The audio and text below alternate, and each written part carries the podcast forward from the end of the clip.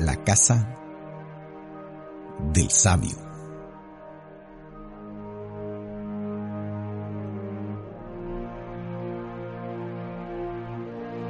Muchas veces relacionamos la sabiduría con el conocimiento o la educación. Nos parecería que son sinónimos y los usamos indistintamente para referirnos a alguien sabio como una persona con muchos conocimientos, experiencia o destrezas. Sin embargo, la Biblia nos da una descripción más correcta de lo que en realidad caracteriza a una persona sabia.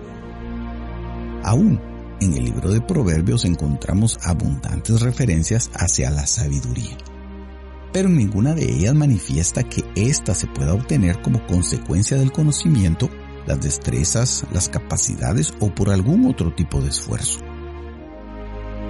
Por el contrario, se observa que es la sabiduría la que conduce a una persona a adquirir todo aquello. Por ejemplo, en el capítulo 10 y versículo 8 dice que el sabio de corazón recibirá los mandamientos. Aunado a lo escrito en el Salmo 19 que dice el testimonio de Jehová es fiel que hace sabio al sencillo. Deja establecida muy claramente la manera en que el corazón del sabio es formado recibir los mandamientos de Dios, acatar sus leyes y normas, apegarse completamente a sus preceptos. Cada una de estas cosas conducirá inevitablemente hacia obtener un corazón sabio. La sabiduría se establece en esto, en conocer a Dios, temerle, reverenciarle y observar sus mandamientos. De aquí es donde surge un corazón sabio y entendido por lo tanto, cualquier casa que sea edificada sobre este fundamento estará segura, pues sus cimientos serán siempre sólidos.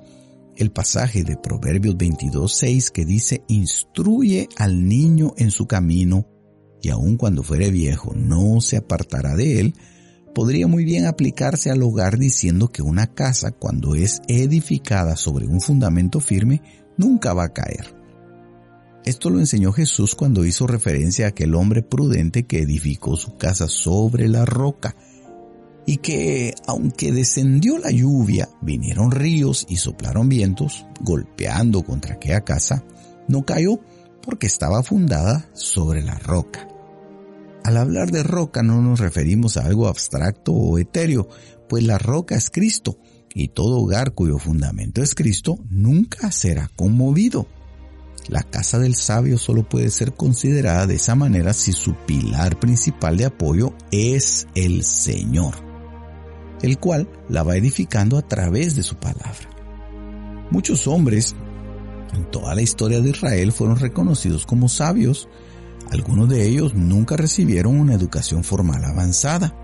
Otros ni siquiera pisaron las aulas de una universidad Hubo quienes fueron formados a través de las experiencias y vivencias diarias, así como también los hubo aquellos que esmeradamente atendieron una instrucción pedagógica muy adelantada.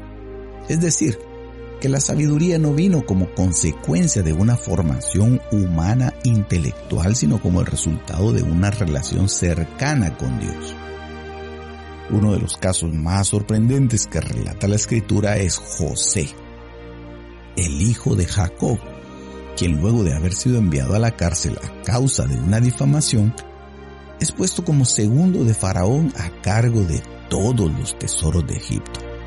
Las palabras de Faraón describen perfectamente el carácter de José, al ser colocado en el más alto puesto del gobierno egipcio. Y dijo Faraón a sus siervos, ¿acaso hallaremos a otro hombre como este? En quien esté el Espíritu de Dios, y dijo Faraón a José, pues ya que Dios te ha hecho saber todo esto, no hay entendido ni sabio como tú. Tú estarás sobre mi casa, y por tu palabra se gobernará todo mi pueblo. Solamente en el trono seré yo mayor que tú. Génesis 41:38 el excepcional caso de José nos muestra lo imprescindible que es el que una casa sea gobernada por un hombre sabio. Faraón no pudo haber hecho una mejor elección.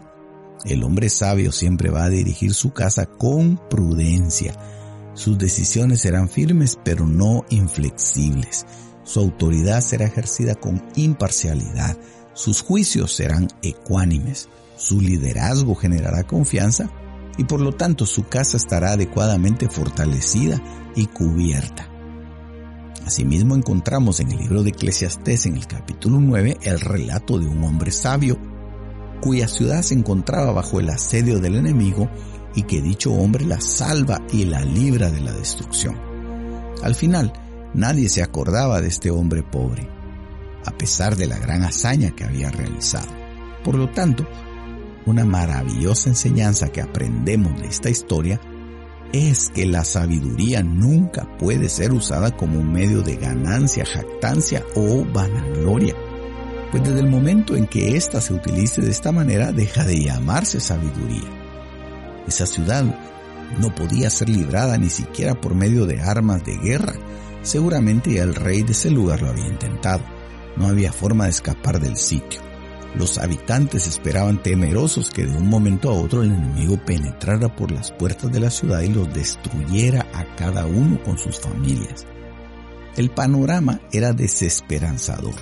No había forma alguna de escapar de semejante asedio. Sin embargo, en ese lugar había un hombre pobre, humilde y aún hasta menospreciado, pero que sabía la manera exacta de salir de ese problema. No había una solución milagrosa no era algo misterioso o enigmático.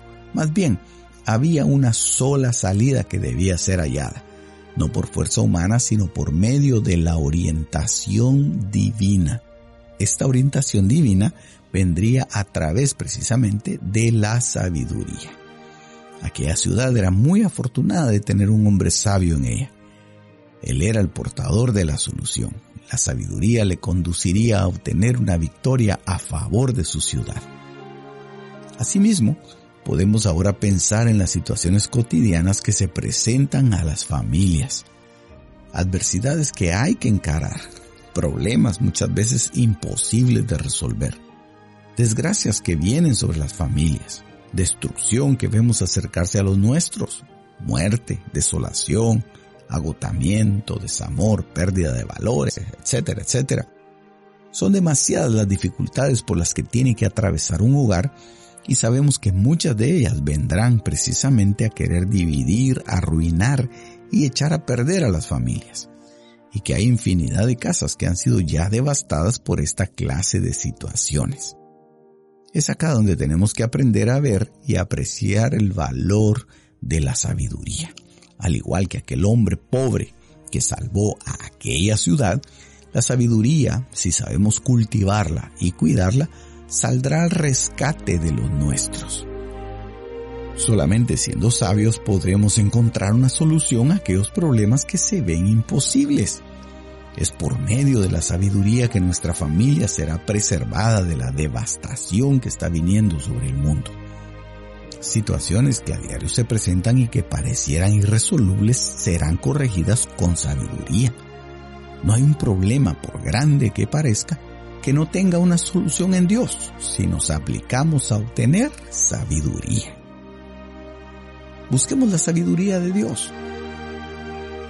Y muy pronto nos daremos cuenta de lo real que se vuelve aquel pasaje de la escritura que dice, todas las cosas son posibles para el que cree. Marcos 9, 23.